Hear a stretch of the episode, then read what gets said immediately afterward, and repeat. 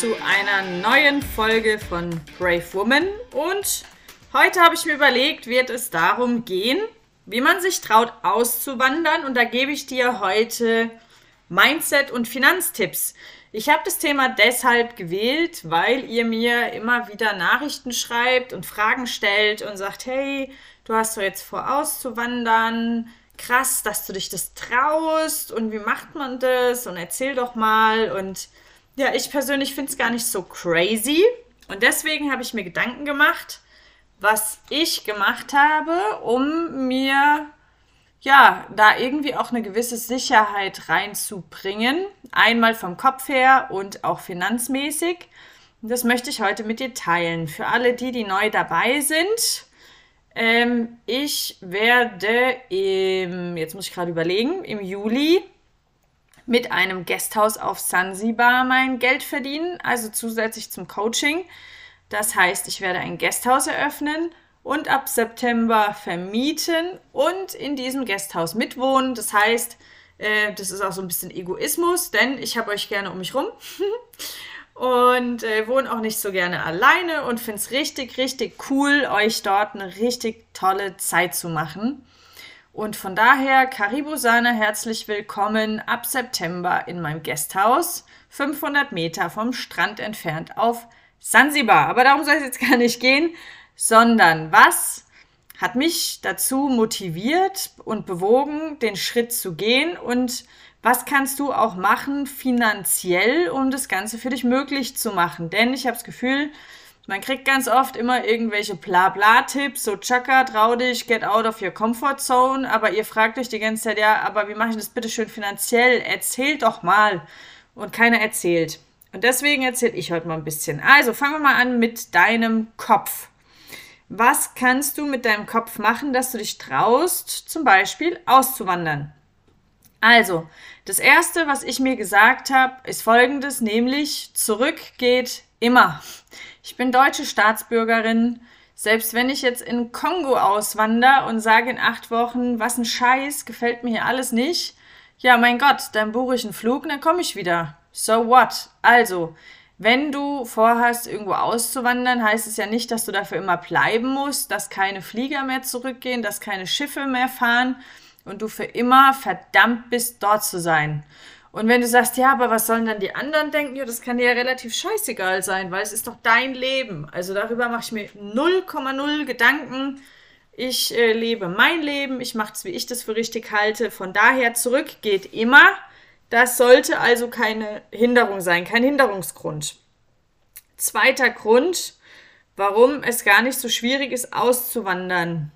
You just live once. Ich weiß, das ist irgendwie mittlerweile schon so ausgelutscht, dieser Satz, aber es ist doch Fakt. Und im Hinblick darauf, das habe ich bestimmt auch schon ein paar Podcasts gesagt, Podcasts gesagt, dass wir nie wissen, wie lange wir leben. Wir denken ja immer, ähm, ja, ich werde 90 oder 100 oder 80 oder whatever. Hey, how do you know?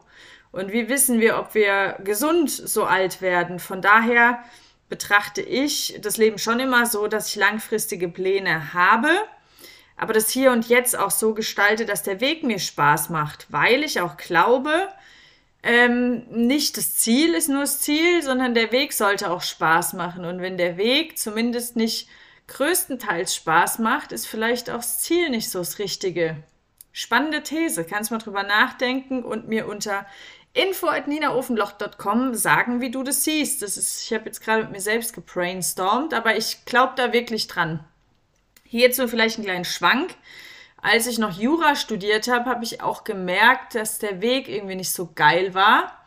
Und als ich dann in der juristischen Praxis saß, habe ich gemerkt, ja, das Ziel auch nicht. Also meistens hat es irgendwas miteinander zu tun. Okay, dritter Grund, warum es gar nicht so schwierig ist, auszuwandern.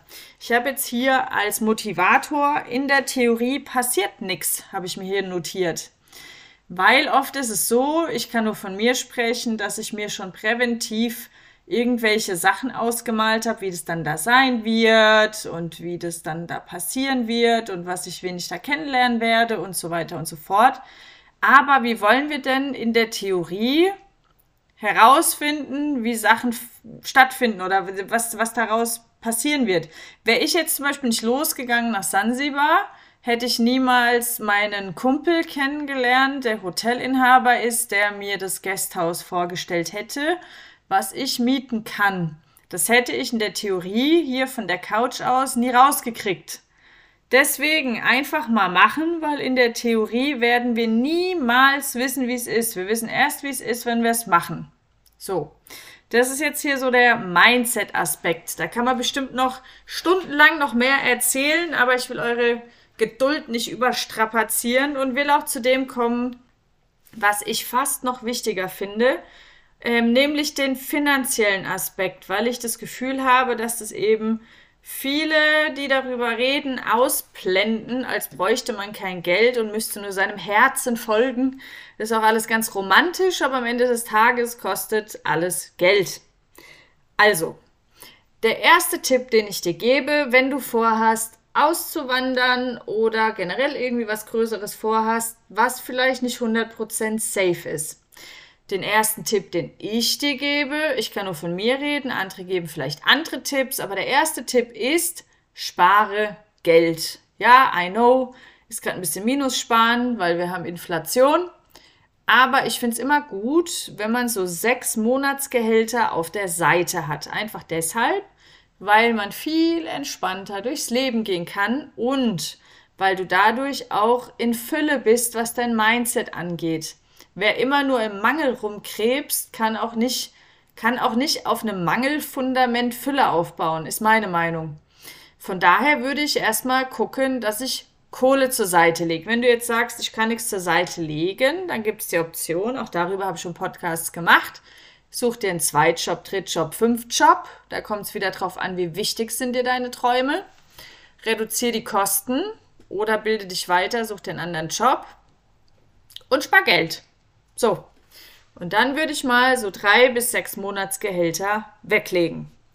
Dann würde ich, während ich noch in Deutschland bin, mich vielleicht als Freelancer erstmal neben der Arbeit selbstständig machen. Denn ich bin auch kein Freund von verbrenn alle Bohne, Boote, äh, kündige, dann hast du kein Geld, dein Mindset ist klein und scheiße, du hast keine Ahnung von Unternehmertum und hast kein Geld. Also es macht irgendwie leider keinen Sinn. Meiner Meinung nach. Deswegen äh, mach dich doch als Freelancer mit deiner Idee selbstständig und probier dich neben der Arbeit aus. Ja, das ist mit sehr viel Disziplin verbunden und ja, das ist sehr viel Arbeit. Aber von nichts kommt nichts. Ist ein Glaubenssatz von mir. Sagen bestimmt viele, boah, du limitierst dich voll mit dem Glaubenssatz, aber es ist, wie es ist. So, muss man ja auch nicht mögen. Aber das ist meine, meine Einstellung. Also, Mach dich nebenbei als Freelancer selbstständig. Vielleicht hast du Lust, virtuelle Assistentin zu werden.